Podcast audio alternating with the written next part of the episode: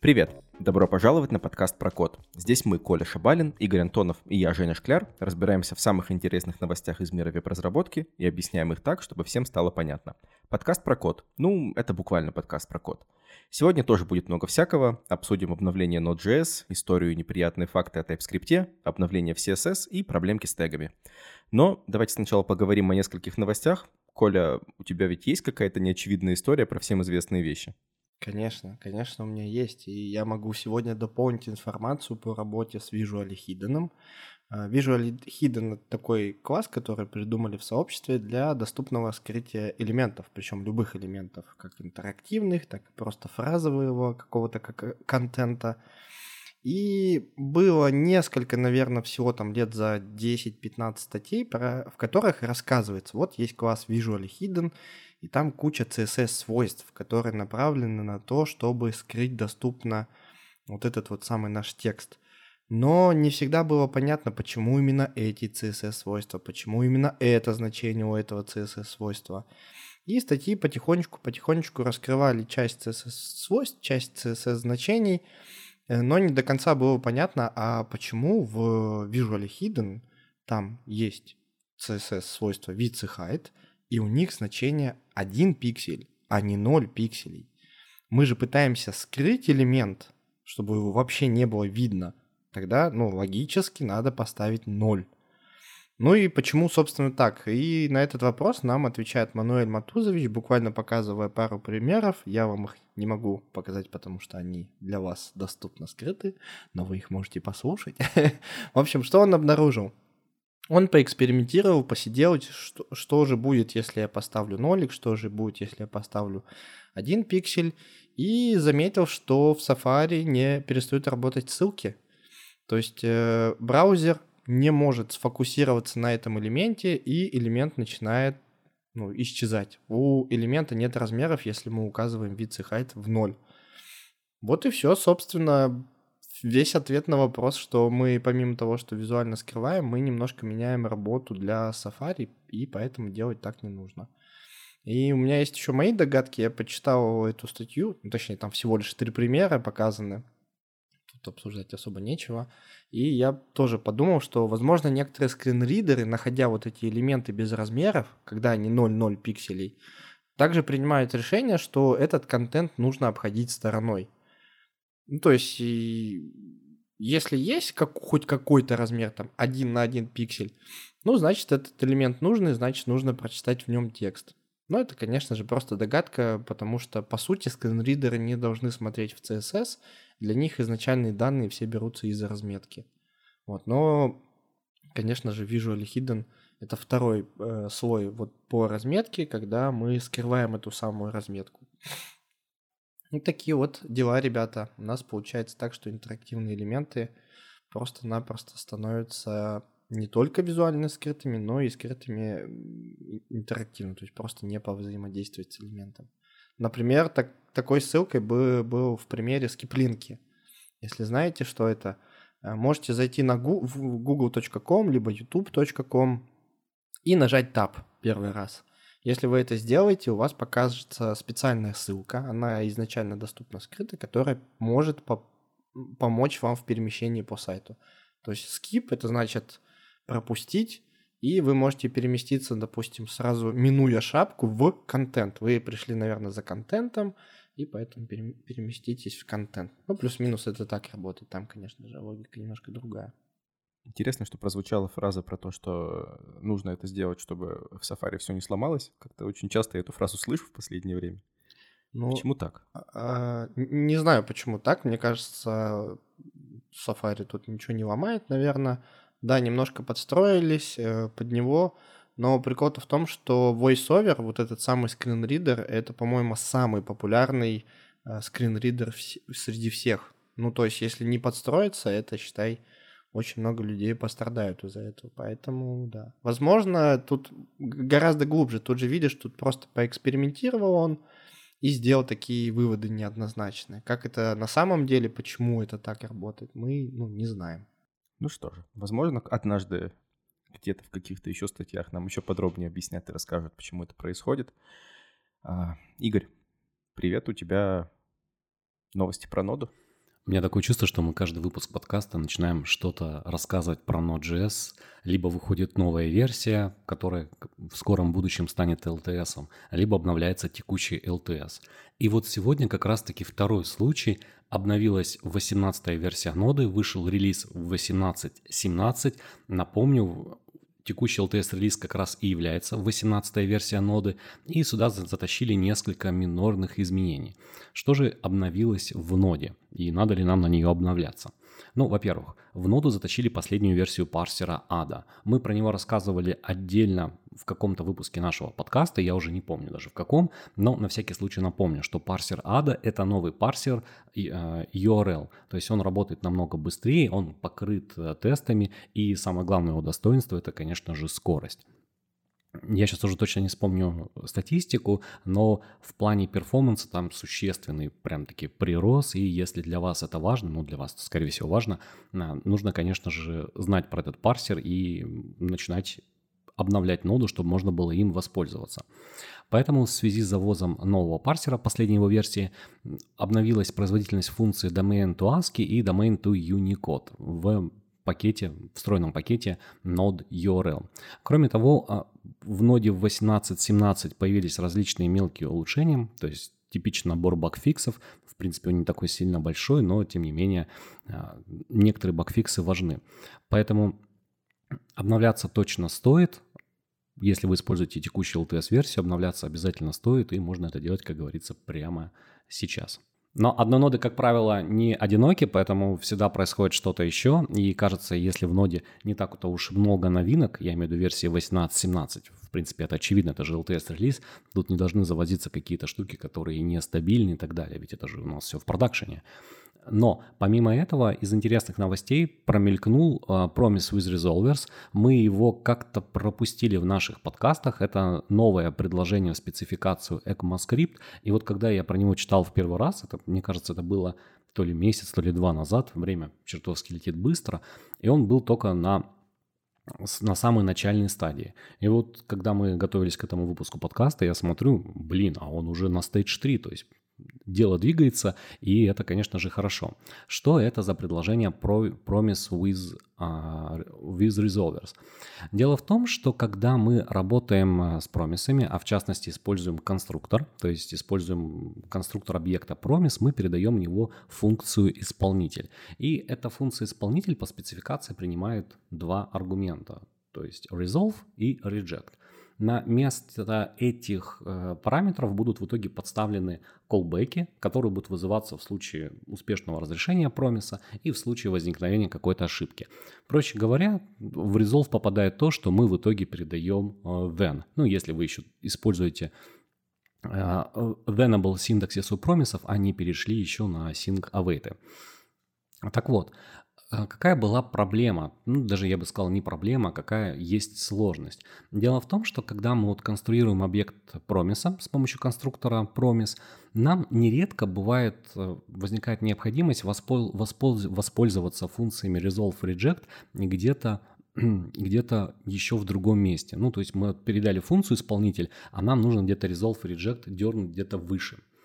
И тут появляется проблема. Нам нужно либо объявлять дополнительные переменные где-то в вышестоящей области видимости, присваивать в них ссылки на resolve и reject, и потом их как-то, ну и потом их, соответственно, вызывать. Вот. И такое бывает довольно-таки часто, и приходится постоянно писать шаблон, шаблонный код. То есть выносим resolve и reject на уровень выше, вышестоящую область видимости, сохраняем ссылки и потом начинаем их использовать. И вот чтобы этот шаблонный код не писать, он не сложный, но он просто немного громоздкий и может сбивать с толку. Есть предложение Promise with Resolvers, которое эту проблему устраняет, добавляет такой приятный синтаксический сахар. Как это работает? Когда мы вызываем promise with resolvers, мы получаем объект э, с несколькими свойствами promise, resolve и reject. Это как раз-таки э, ссылка на сам promise, на функцию resolve и reject. И таким образом мы можем более комфортно это использовать. Добавляем сюда применение деструктуризации, каждый ключ объекта выносим в отдельную переменную, ну и в принципе хорошо, удобненько. Поэтому, скорее всего, эта штука доберется до спеки, по моим ощущениям, уже в следующем году, и мы сможем ее использовать. Ну, кстати, подобные вещи уже были реализованы в виде небольших библиотечек, поэтому можно найти соответствующие пакеты на NPM, но если это появится в спеке, это будет прямо-таки здорово. А оно, наверное, появится. Мы же верим в это. Мы когда разговаривали перед записью, ты сказал, что как-то уж очень быстро она попала на Stage 3, а, и, в принципе, как-то очень быстро она так идет, идет, идет по этапам. А, почему, почему так? То есть это действительно что-то прям такое супер важное для сообщества, для всех разработчиков?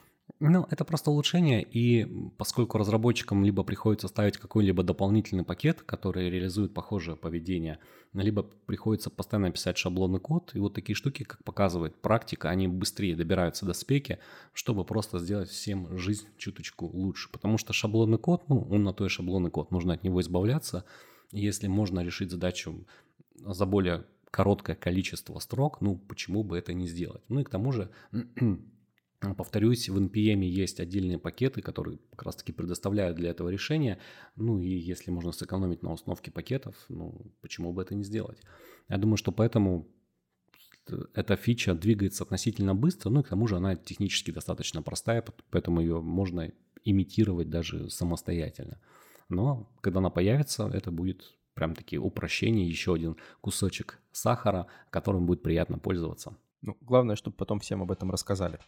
Ну да, это, кстати, еще одна проблема, когда у нас появляются в спеке какие-то новые вещи. Не все разработчики успевают за этим следить, ну, потому что это в принципе невозможно. И если у тебя там в проекте есть какие-то требования, ты не можешь по каким-то причинам использовать. Невозможно, если ты не Коля Шабаль. Да, я вообще удивлен. Удивлен, там спека раз в год выходит. Ну, в июле сядь, ну, почитай, там 6 новых методов вышло, да и все. Вообще достоверно известно, что Коля Шабалин узнает об, об, об обновлениях спеки э, раньше, чем она обновляется. Он просто настолько научился предсказывать уже за все эти э, годы своего опыта, что что да. Ну, поинт хороший, да, почитать спеку, и за спеками, конечно же, нужно следить, тем более черновики, как правило, выкладывают еще примерно в апреле, в мае, поэтому за это время можно ознакомиться с фичами. Но тут бывает другая проблема. Не всегда мы можем в проект что-то затащить такое вот свежее. Ну, по разным причинам, да, то есть либо наш проект заточен под браузер, где это работать не может. Ладно, если это еще полифилится, но если есть с этим сложности, то, как говорится, фича откладывается до лучших времен. Ну, либо уже в проекте приняты какие-то договоренности, которые опять-таки обходят похожие проблемы, которые решает синтаксическая новая конструкция, к примеру. Ну и просто так ее вводить, обновлять быстро кодовую базу, ну, вряд ли получится. И мне кажется, это приводит к тому, что разработчики все следят за новостями, ну, то есть знают, что происходит в спеке, какие штуки добавляются, но если ты не начинаешь это применять сразу на практике, то это просто забывается.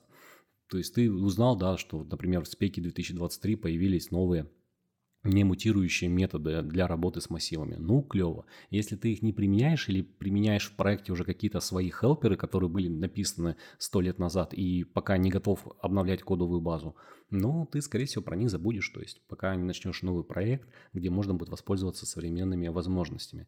Что-то похожее было в свое время с ECMAScript 2015. Напомню, это спецификация, которая принесла больше всего изменений в мир JavaScript, ну, на тот период времени.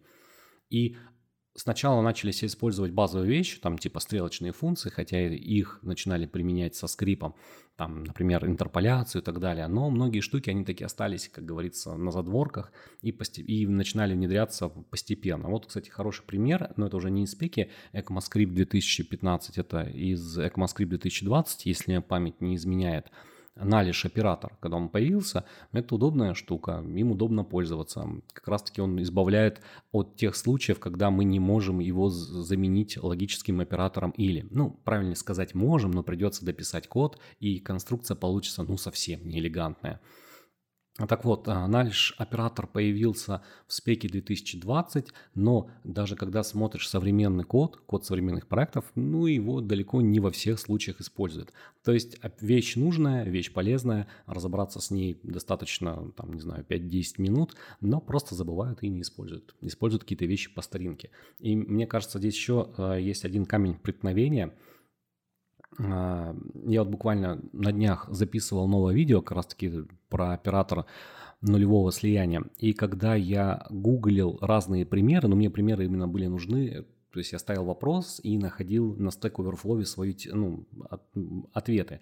Но это не потому, что я не знал, как решить, эту, как решить какую-то задачу, а я искал, что люди предлагают для решения похожих задач. И мое удивление, в принципе, было бы не удивлением, но действительно там, где можно применять э, оператор нулевого слияния, применяют логический оператор или, и это попадается даже в ответах там за прошлый год, там за текущий год. И получается, что те люди, кто будут гуглить эту проблему, эту задачу, они могут находить старые решения и просто их переносить себе в код, потому что они просто этого не знают. Ну и тут опять же действует еще такой принцип, что когда ты только входишь какой-то язык и начинаешь его изучать, то как тебе разобраться со всем языком сразу же и помнить про то, что ну, произошло за все это время? Короче, сложно. Ну, мысль такова, что спеку надо, да, да читать и не забывать. Раз в год, ребят, читайте. Все, не надо Хотя больше бы. времени тратить. Хотя бы апрельские черновики. А там уже, там уже будет, что будет.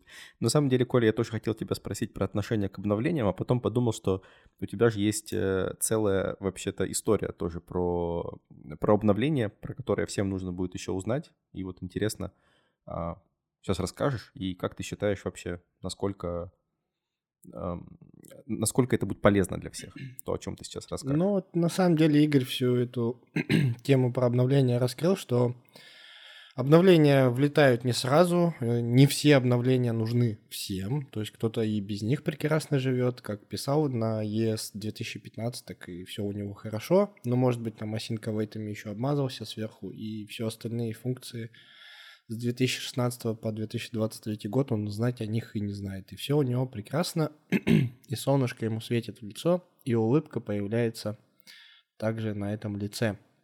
Но я расскажу про все-таки про новинку э, и подытожу, что же я про это дело, дело думаю. В общем, появился новый синтаксис FontFace. Это директива, которая начинается с собачки, собачка FontFace. Новый синтаксис будет поддерживаться начиная с Safari 17, Firefox 106 и Chrome 108. То есть, ну, не, не скоро это все дело появится, но тем не менее в ближайшем будущем. И показываются дальше в статье примеры, как, например, использовать этот новый синтаксис фондфейса для вариативных шрифтов. И тут как бы сразу вопрос, а кто вообще использует вариативные шрифты? Процент достаточно низкий, но на самом деле синтаксис-то не про вариативные шрифты. Но давайте расскажу про э, вариативные шрифты. Как мы раньше использовали вариативные шрифты в font-face?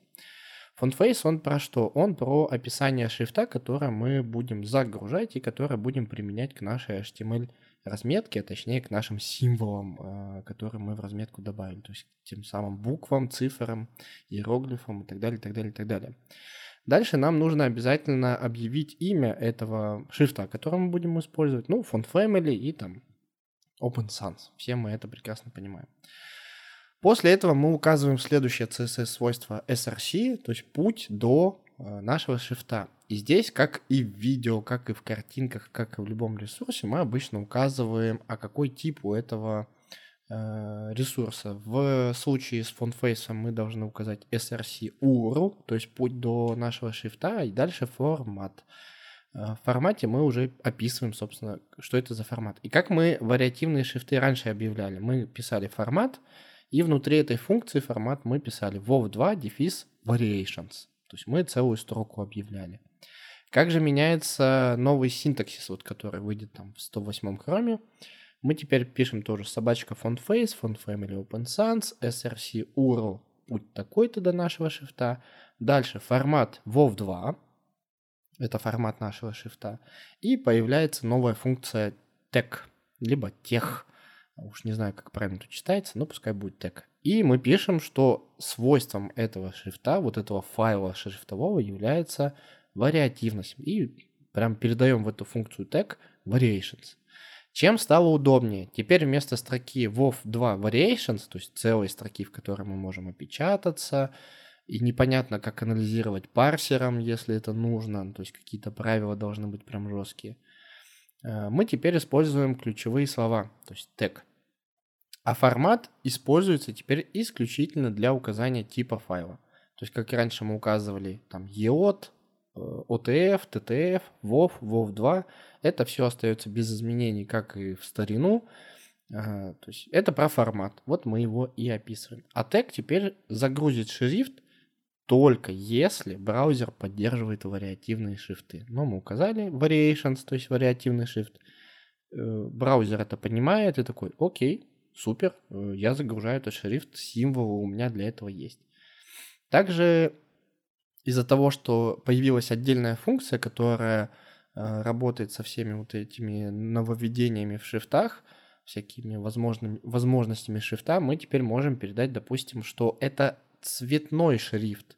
Есть очень старые спецификации по, про цветные шрифты. У нас, допустим, одна буква, она может быть разноцветной внутри себя, и этот формат э, цветовых шрифтов описывает, как именно там будет заливка. То есть у П, допустим, левая, как это, левая штанина будет зеленая, а правая штанина красная. Это как бы в самом шрифте описано. Вот мы тоже можем функцию tag передать variations, запятая color, э, color v v1. Color v v1 это как раз-таки спецификация про цветовые шрифты.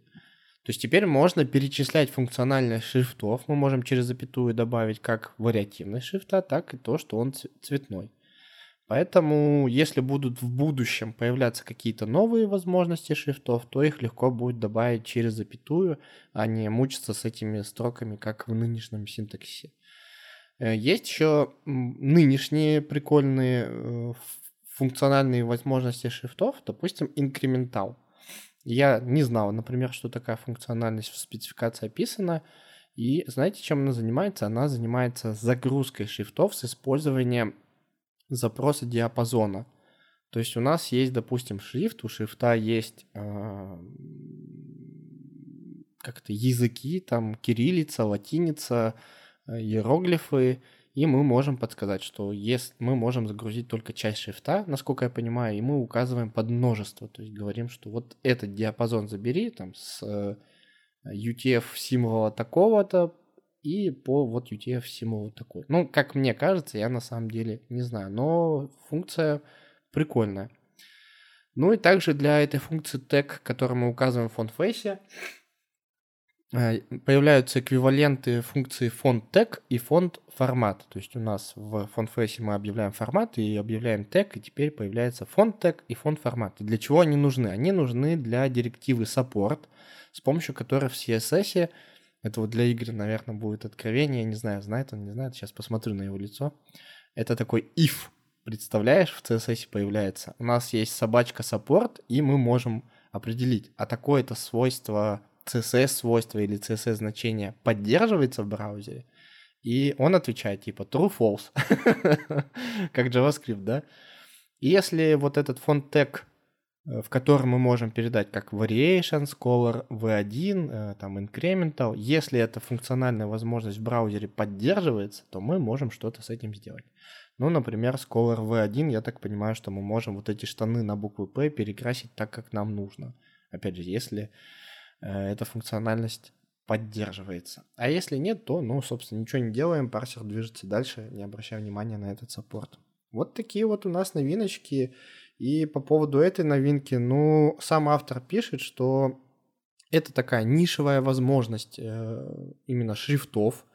Нам она простым разработчикам, э, простым смертным, ну, как бы не очень нужна. В том, в том плане, что не то, что нужна, если такая задача перед нами станет, мы ее сможем выполнить.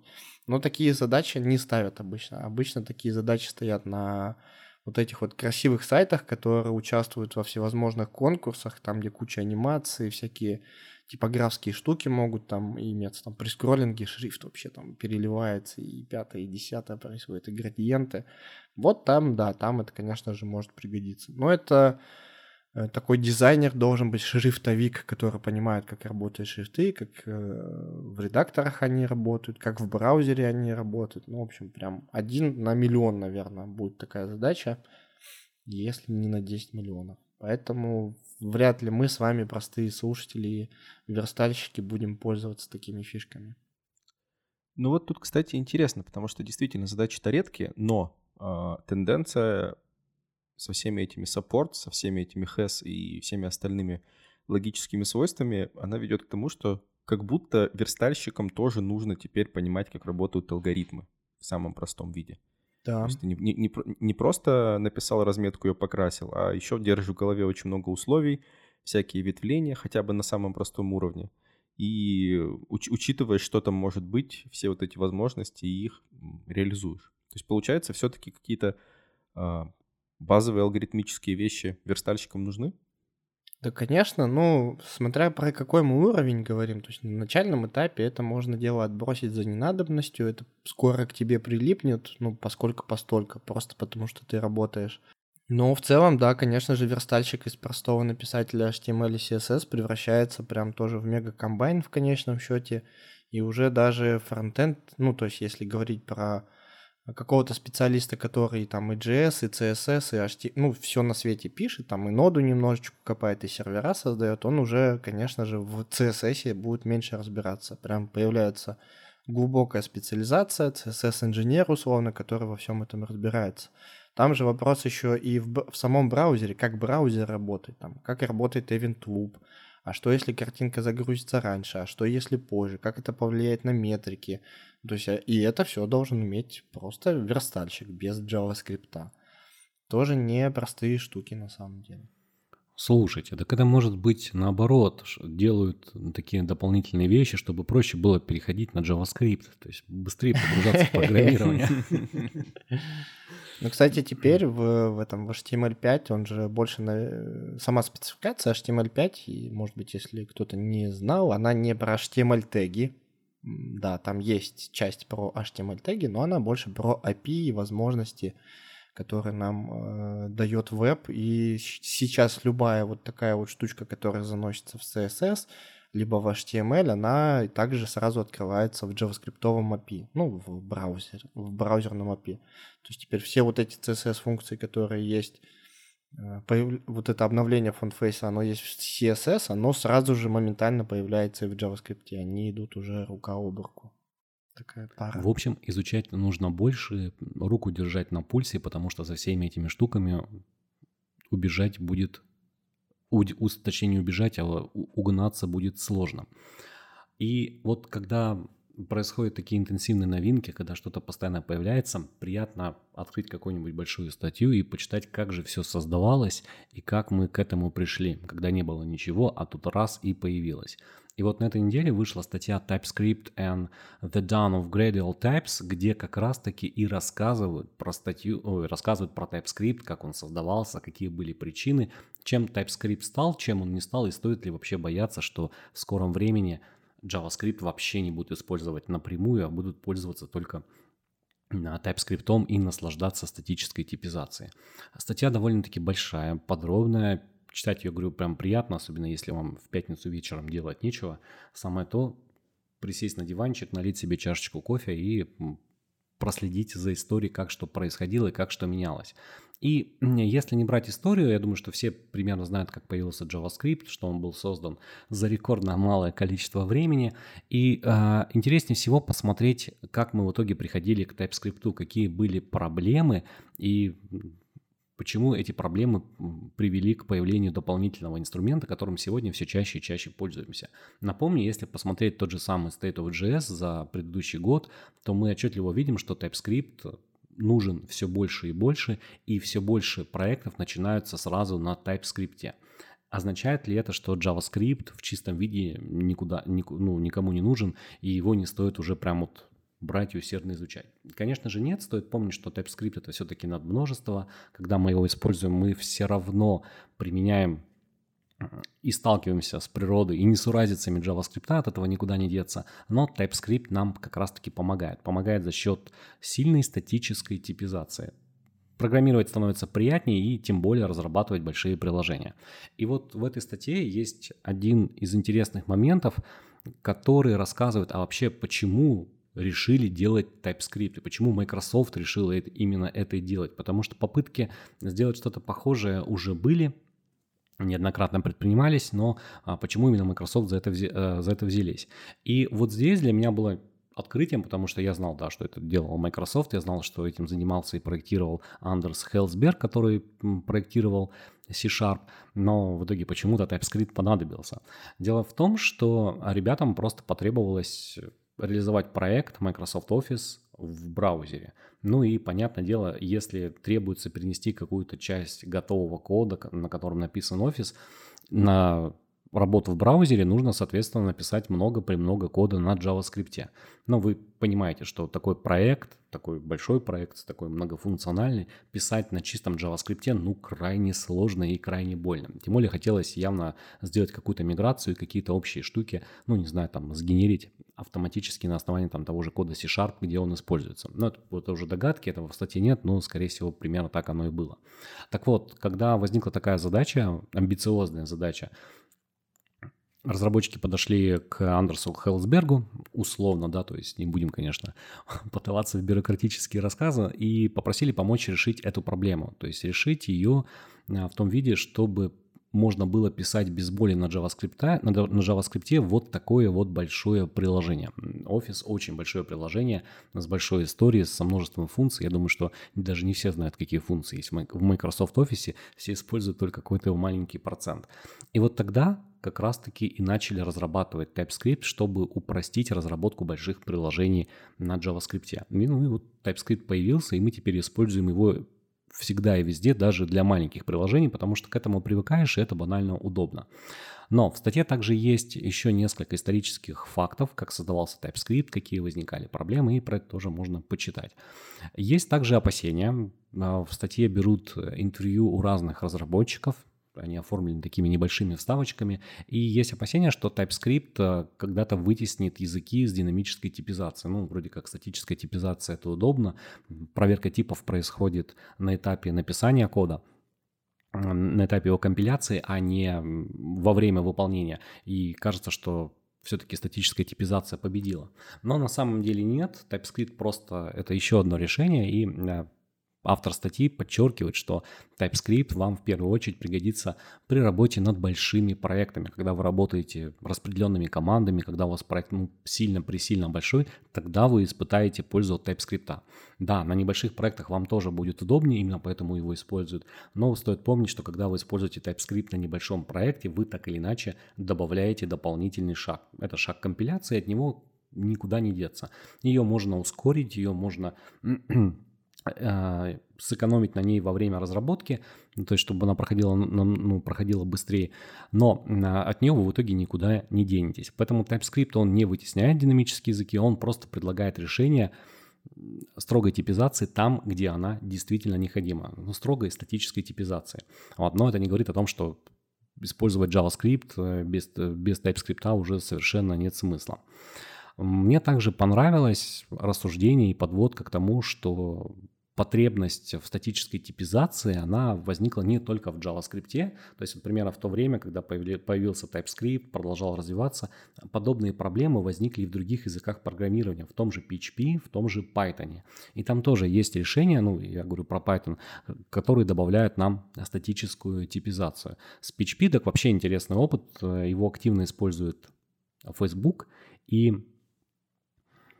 у них слишком большая кодовая база на PHP, и вот чтобы комфортно можно было все это продолжать разработку, они даже сделали э, статический компилятор для PHP. То есть он называется, по-моему, то ли хип-хоп PHP, то ли что-то такое. Я знаю, что похожая разработка также была э, у компании ВКонтакте.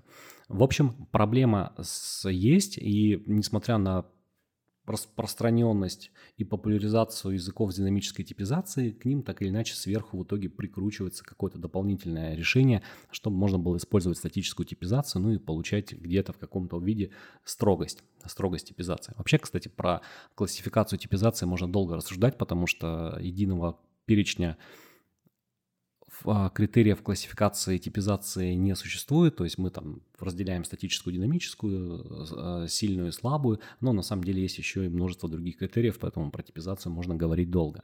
Ну и последнее, что еще хочется отметить из статьи, это промежуточные решения, то есть не всем разработчикам нравится шаг компиляции, то есть многие считают, что он мешает, что это лишний шаг, что нужно от этого избавляться, и предлагают такие вот промежуточные решения. Забавно наблюдать, что сначала были эти как раз таки решения, которые предлагали половинчатое решение проблемы, и это половинчатое решение, оно было ну, по факту без каких-либо гарантий. Здесь я как раз-таки вспоминаю про JS-Doc.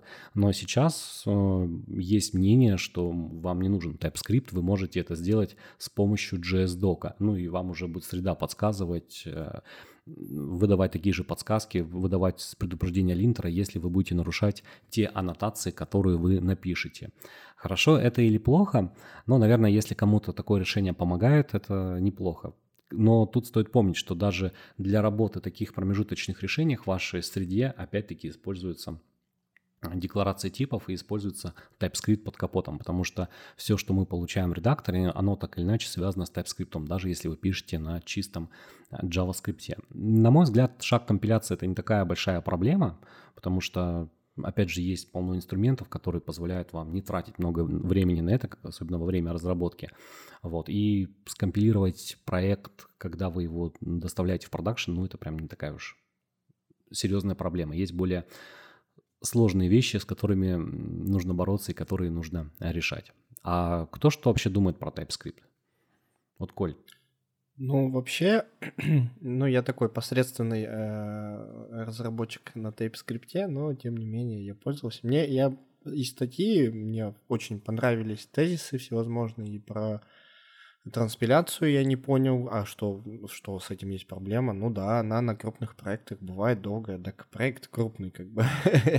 Тут даже без TypeScript ты в любом случае э, делаешь какую-то транспиляцию, тот же самый Бабель этим занимается буквально, когда ты хочешь какую-то функцию, которая там скоро появится, уже заиспользовать, ну буквально там в этом году появится, а я уже хочу использовать. Сейчас я ее там полифилю, транспилю, а потом я не буду полифилить и транспилить, но при этом мой код уменьшается. Другой вопрос, как, конечно же, если у тебя уже есть крупный проект, и ты такой, а не добавить бы мне TypeScript в мой проект. Потрачу-ка я три месяца на это. И без оценки рисков, как бы, без оценки времени. Ну, просто чё, потому что так хайпово, как бы, вот. Тут, конечно же, так делать ни в коем случае не нужно. И в статье я вот на этот пункт обратил внимание, что TypeScript так и был спроектирован, судя по всему, что он позволяет внедрять типизацию постепенно. То есть и помимо того, что постепенно внедрять, внедрять эту типизацию, ну, различные уровни типизации внедрять. То есть просто там, у меня появилось настроение, мы всей командой решили и приняли взрослое решение, что мы будем постепенно переходить на TypeScript, то есть не надо переписывать все компоненты, все модули на TypeScript, нужно типы рядом положить и описать их. Э, давайте вот на этой неделе один компонент опишем, давайте на следующей неделе другой компонент опишем, вот, и будем если компонент уже имеет типы рядышком, будем, значит, поддерживать это, эти типы. И заодно, пока мы постепенно переписываем, то есть одно дело поговорить об этих типах, как это круто, и как все об этом говорят, а другое дело самим попробовать. А это нашей конкретной команде, на нашем конкретном проекте, это вообще как зайдет, не, не зайдет. Вот так вот постепенно внедряют, вы как раз таки и поймете.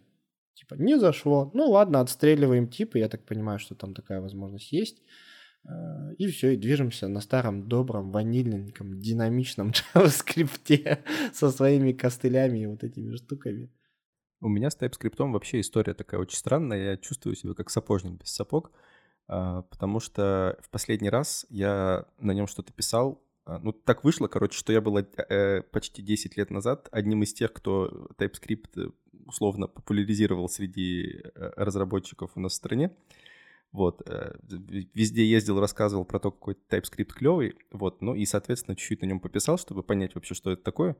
И по моим воспоминаниям, я наверняка не знаю, у меня нигде нет записей, а, это было что-то такое очень очень просто, просто это был JavaScript, в который реально добавили, типа, просто какие-то вещи, типа, условно, int p равно нулю, ну, вот такое, да. Я, я даже, даже не уверен, как оно пишется сейчас правильно, да, потому что это, это было очень давно. Я прям совсем не близко, я не пишу сейчас код.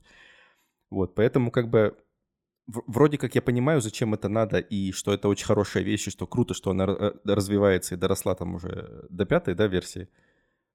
Вот. Но тогда, тогда это было какое-то очень странное такое реально надмножество, э, с которым было не очень понятно, что делать. Но уже, уже тогда, уже тогда были энтузиасты, и прям здорово, что здорово, что это сейчас так работает.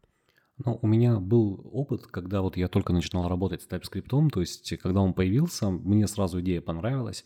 Мне вообще нравятся такие вещи, когда мы не меняем сильно сам язык, да, на котором мы пишем, когда мы что-то добавляем сверху, и можно либо это использовать, либо не использовать. Это хороший пример, тот же самый PHP. В PHP со временем стали появляться аннотации типов, то есть их можно указывать, можно не указывать. И это замечательно, потому что не всегда тебе это надо. Когда тебе это надо, есть договоренности, ты можешь ими пользоваться. Ну и в крайнем случае натравить какой-нибудь линтер, чтобы они, эти договоренности в автоматическом режиме проверялись. И вот когда я впервые начал применять TypeScript, у меня как раз-таки была задача перевести кодовую базу проекта на TypeScript. То есть это был не новый проект, который начинается вот с настройки всего окружения и написанием кода на TypeScript, а это был именно проект, когда нужно было переносить уже рабочий код на TypeScript. И понятное дело, что сделать это за один присест, сделать это за один месяц не получится, потому что никто не разрешит останавливать проект и просто тратить столько времени на его переписывание, на другой синтаксис, на, на добавление статической типизации. И вот здесь мне TypeScript понравился сразу тем, что мы действительно можем это делать постепенно, чтобы наш код работал, чтобы мы могли а, продолжать разрабатывать фичи, но при этом заниматься переносом, переводом кодовой базы на TypeScript нам, в принципе, ничего не мешает. Мы можем отдельные модули переносить постепенно, добавлять типизацию и проверять. То есть сначала мы делаем максимально лояльные правила, которые ни на что не ругаются. Мы настраиваем тест-конфиг таким образом, чтобы нам разрешалось ну, практически все, то есть какие-то мелочи добавляем. А потом постепенно начинаем их натравливать на соблюдение более жестких вещей. То есть включаем строгость, отказываемся от any и вот это все. Ну и смотрим, как у нас код реагирует. Если все хорошо, ну продолжаем. Если нет, то всегда можно откатиться обратно и оставить пока в таком виде, пока не придет очередное время. Вот я про TypeScript на начальных порах очень часто слышал, я им тогда вообще не пользовался, а, очень часто слышал, что ну что, я добавил TypeScript я всему сделал any. Что мне это дает? Вот, а тут, мне кажется, как раз-таки, да, вы можете действительно всему добавить any, типа никакой, тип никакой, или тип какой угодно.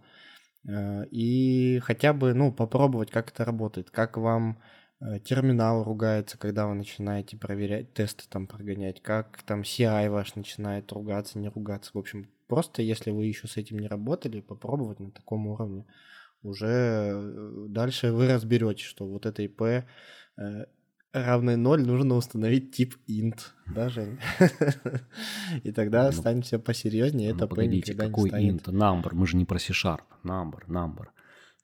Ну, я, да, я... А, вот, я, я еще и подумал, почему int, и вспомнил, что да, у нас же Женя сегодня Конечно, конечно, без, без этого никак, ни один эфир без C-Sharp. Подождите, Сейчас а, вот очень важный вопрос. Возможно, я буду выглядеть глупо, как обычно. Ну, в смысле, еще глупее, чем обычно. Но серьезно, number, числовой тип это number? Да. А, а, а числа, ну, типа, а другие числа? Number. Что Но мы же не отказываемся от JavaScript. У нас в JavaScript есть тип number. И все? То есть там нету...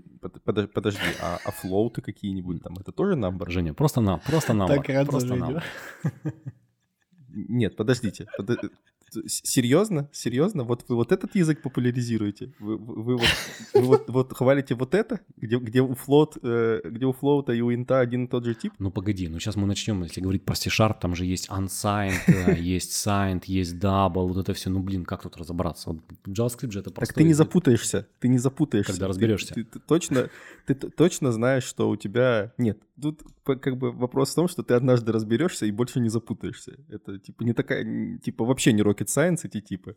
Да, у меня где-то на полке до сих пор лежит книга э, Эндрю Тройлсона, кажется. Да, Эндрю Тройлсон. Она называется C-Sharp. Я уже не помню, по какой версии. У меня, по-моему, была и по четвертой версии, и по третьей еще, когда я ее читал. Это вот такой вот талмуд, который как раз-таки рассказывает про сам язык. То есть там нет ничего про, ну, какие-то там прикладные штуки, то есть как это использовать для написания программы. Просто рассказано про сам язык, ну и про базовые там SDK и вот эти модули. И действительно, когда ты ее читаешь, когда доходишь до раздела типы, там смотришь такая вот целая большая табличка, где идет объяснение, чем одно отличается от другого, где ты можешь использовать знаки, где ты не можешь использовать знаки. И, наверное, это непросто. То есть вот когда я переходил на TypeScript, я переходил с опытом работы на PHP, с опытом работы на C-Sharp, и мне казалось, что это, ну, блин, это классно, вот этого не хватало. Но я уверен, что если начинаешь мигрировать пос- на TypeScript после долгого программирования на чистом JavaScript, или хуже того, если ты из мира, когда господствовал jQuery, и тут тебе еще TypeScript подложили, ну, прям по-другому не скажешь – свинью подложили, то будет очень больно и действительно может показаться, что TypeScript сложная штука. Особенно, когда доходишь до дженериков, до обобщенного программирования, мозг у многих вот здесь начинает ломаться. Ну, понятное дело, что это не какой-то не rocket science, просто это множество концепций, помимо типов, да, а, множество концепций, с которыми нужно разобраться. И опять-таки, если мы идем дальше и говорим про тот же самый э, объектно-ориентированный подход, то с TypeScript мы получаем новые штучки, с которыми опять-таки нужно разобраться, и мы об этом в JavaScript не думаем. Поэтому, наверное, сложность, э, о которой так часто говорят по отношению к TypeScript, она еще крутится на поверхности различных концепций. Их слишком много начинает просто поступать, если мы начинаем активно использовать возможности TypeScript. Игорь, когда сказал про Э, книжку, что он не помнит, какой там версии был э, C-Sharp, то ли третий, то ли четвертый. Я в своей жизни прочитал одну книжку э, и не стал бэкэндером. И я точно помню, какую книжку я читал и какой версии эта книжка была, про какую версию языка эта книжка была. Это был PHP 4.0. Я такой пришел в магазин, и тогда был популярен PHP 3 или 3.5 даже, что-то там такое было. И я такой прихожу в магазин, такой, о, PHP 4, дай-ка я почитаю эту книжку. У, меня, у меня тоже была эта книжка, я чувствую. Мне тоже она очень, очень отбила желание что-то делать, э, связанное с бэкэндом. Это случайно не Ларри, Уи... это не книга Ларри Уильямса, PHP 4? Вот я кажется, уже я это не читал. вспомнил. Вот уже не вспомню. И там были Без две шансов. проблемы. Э, первая проблема — это то, что в книжке был перевод кода, там код был на русском языке, а вторая проблема — это то, что PHP 4 не существовало никакого, и там резко перепрыгнули в пятую версию, и ты такой, что я прочитал только что? Уже да не, ничего... погоди, ты, наверное, путаешь шестой версии. PHP как раз-таки 4 существовало. Была PHP 3, было PHP 4, было PHP 5, а вот шестой версии не было. Мы перескочили сразу в седьмую версию. То есть PHP 4 как а, раз-таки то есть четвертая была? Да-да-да, четвертая Не, была. ну я точно четвертую Шестой Точно четвертую читал, и э, я решил, что я не стану бэкэндером. Я почему а, удивился, потому что я сам начинал именно с PHP 3 и потом переходил на PHP 4. То есть у нас как был, ну, да, был проектик на PHP 3, потом обновлялись на PHP, на, на PHP 4. Ну, а PHP 5 стала практически конфеткой, особенно с версии 5.1, где-то так примерно, 5.2. Да, Там да. стало много всяких вещей, которые были уже хороши и были похожи на C-Sharp. Я только доллары помню из PHP, больше я ничего про него не помню. И WordPress, все, что я ну. помню про этот замечательный язык программирования. WordPress и доллары, отлично, отличная ассоциация у тебя. Напиши, напиши книгу, как я не стал бэкэндером.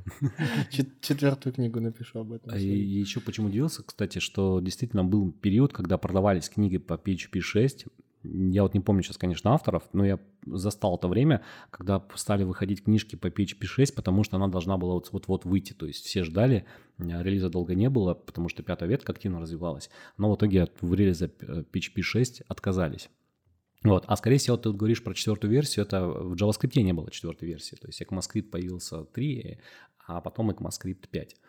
То есть там четвертую ну, версию мы э, пропустили. ECMAScript я учил по Фленагану, а он, по-моему, про пятый, э, как раз таки про пятую версию рассказывал.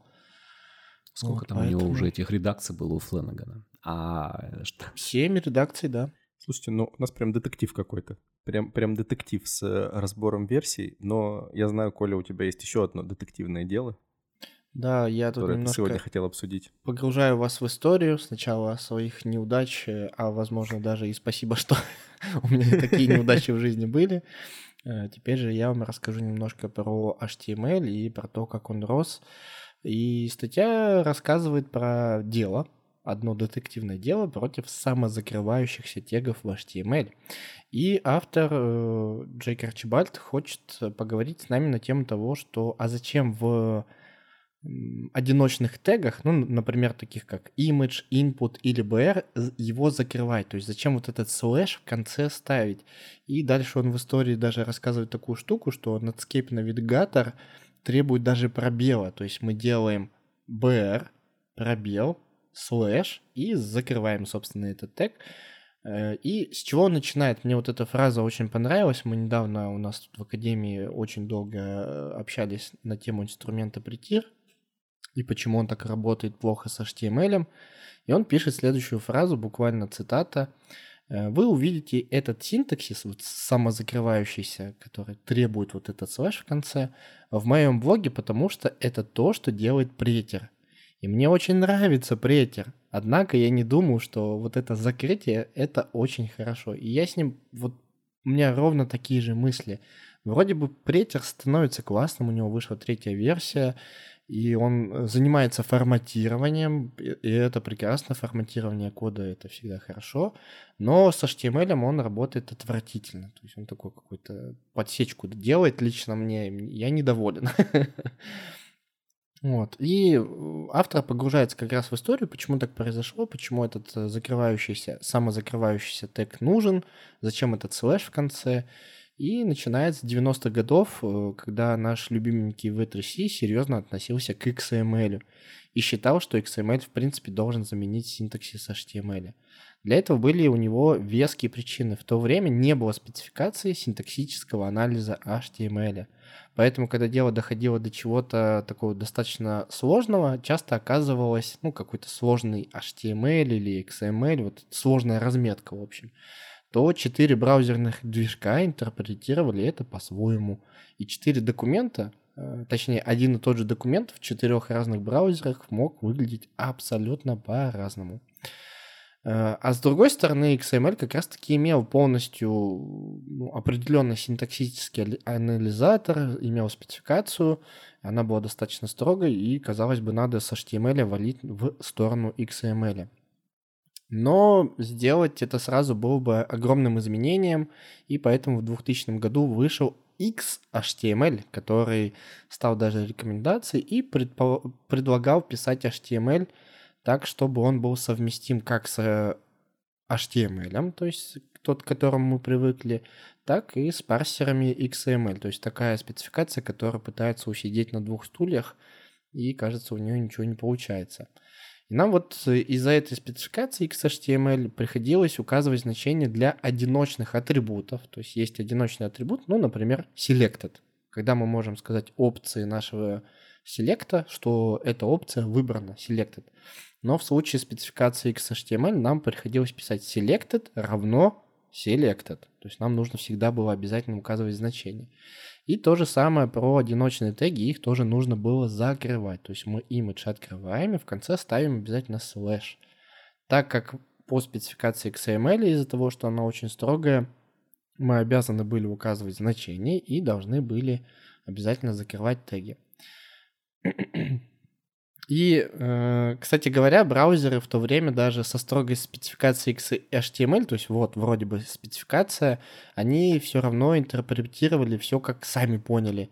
И даже тут не смогли э, договориться, если встречали недопустимый синтаксис. Ну, то есть, если разработчик написал такой синтаксис, который не подходит по спецификации, то что с этим делать? Каждый браузер решил, что у него будет свой путь, и, допустим, какие-то браузеры э, показывали э, хоть какую-то часть вашей HTML-страницы, та, которую он понял, и, ну да, вот эта часть сломалась, я ее просто не покажу, ну, просто ее не отображу. А все остальное, то, что понял, я покажу. А были браузеры, которые просто показывали страницу с ошибкой. То есть вы заходите на индекс HTML, у вас куча HTML, но в этом HTML ошибка. Ну, либо в XHTML, да, ошибка. Он такой, хоп, заменяет всю страницу, и браузеры э, такое делали, творили, и автор статьи как раз-таки приводит в пример, что а, вы захотите, вы, например, хотите записаться в больницу или в поликлинику, вам все, что нужно посмотреть, это расписание, либо номер телефона, и разработчик в этом не ошибся, но в какой-то части в конце страницы ошибся. Все, вы никогда не узнаете, какой номер телефона а, у вашей поликлиники, нужно идти пешочком до нее. Ну и вот в 2008 году появляется HTML5, это самая наша э, любимая спецификация, которая имеет вечно зеленый статус, она обновляется постоянно. И одной из главных его особенностей стала как раз-таки спецификация синтаксического анализа. И в отличие от спецификации синтаксического анализа XML, в ней подробно описывалось, что должны делать браузеры, когда они сталкивались со странной недопустимой разметкой. Ну вот, например, вот этот слэш в конце для одиночных тегов, если вы по старинке как бы вот в XHTML писали, указали слэш в и перейдя на HTML5, вы тоже его указали. Знаете, что он делал? э, спецификация HTML5, она такая, ага, ты все-таки решил закрыть этот AMG, супер молодец, я это игнорирую. То есть у него был анализатор так написан, что он специально находил эти вещи и начинал игнорировать. И это очень хорошо, потому что в этом случае у нас ничего не ломается, мы прям ищем конкретные места и начинаем их игнорировать.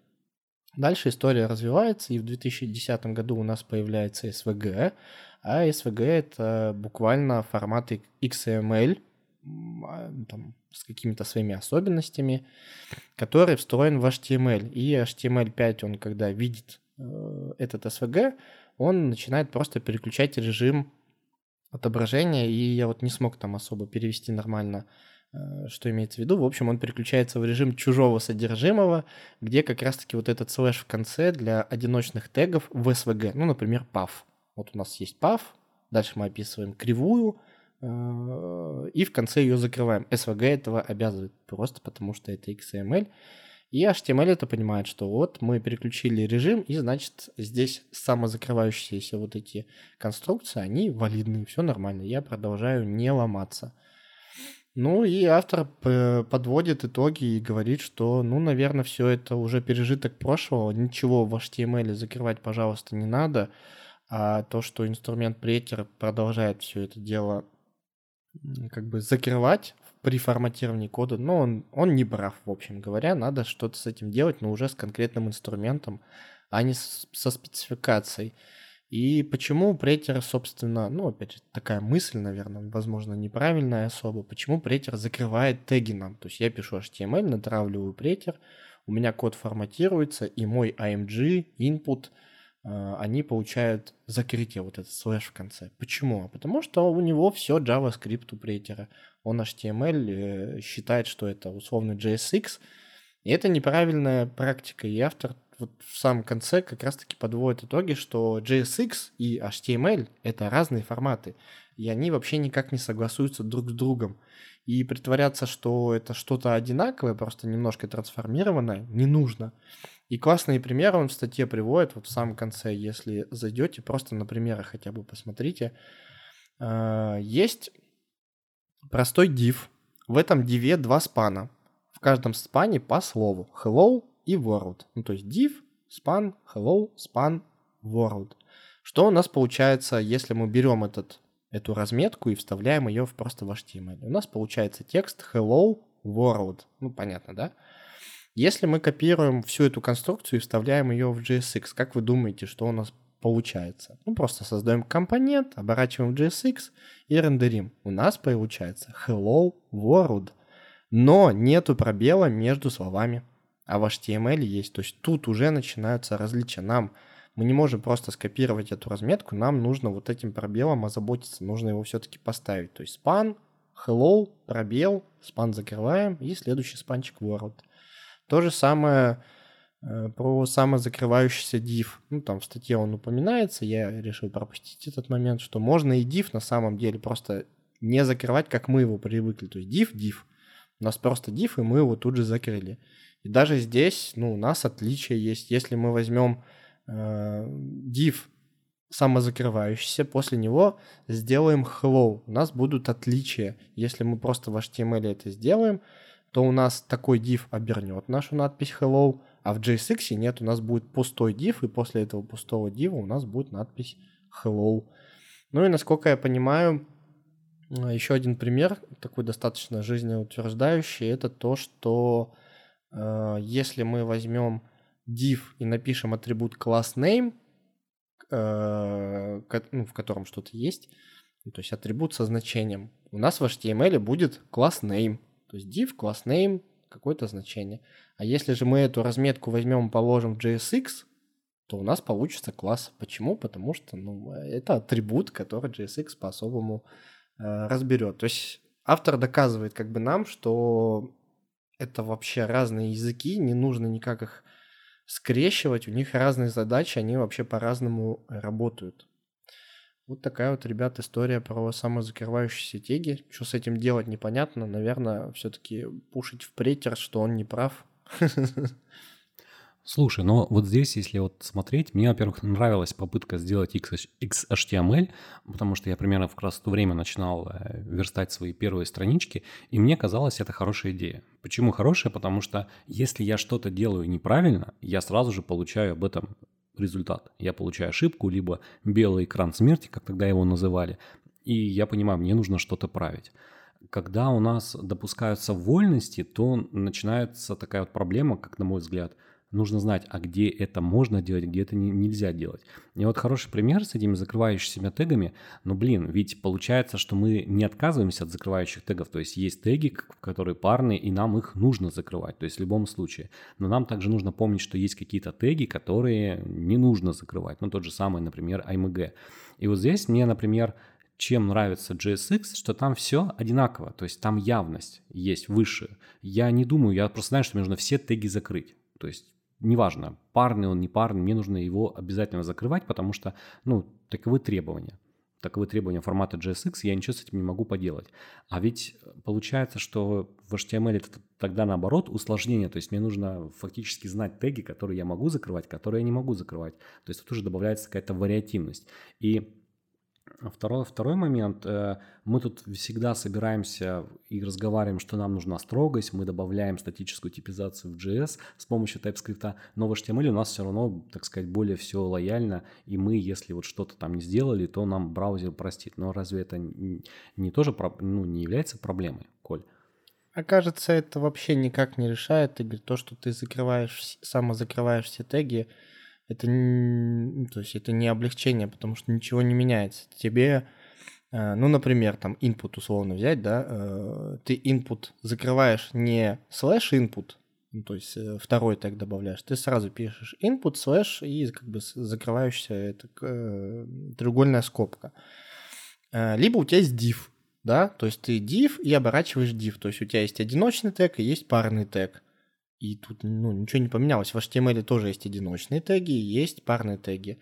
Тут вопрос, наверное, в том, что порог вхождения немножко разный, что в случае с JSX он чуть попроще становится. Но тебе, как новичку, в любом случае придется выяснять вот этот момент, что а что закрывать одиночно, а что закрывать двойным тегом.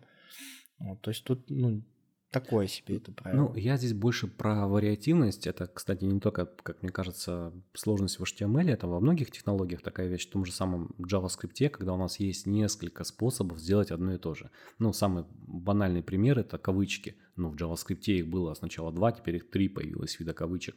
Если еще третий понятен, я про бэктики, что у него действительно появляется возможность применять интерполяцию, и это действительно фича, ее нужно использовать. Но вот с первыми двумя вообще странно, то есть можно поставить двойные, можно поставить одинарные, и результат будет одним и тем же.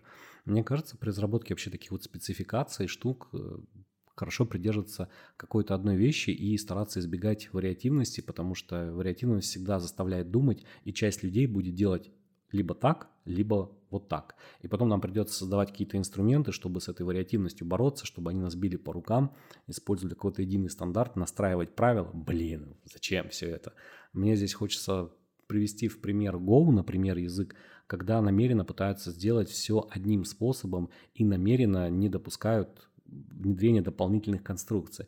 И вот бывает так, что хочется, давайте вот было бы здесь прикольно сделать вот такой, например, отдельный вид цикла. А нет, вот у вас один, пользуйтесь, вы можете решить все задачи с помощью этого цикла.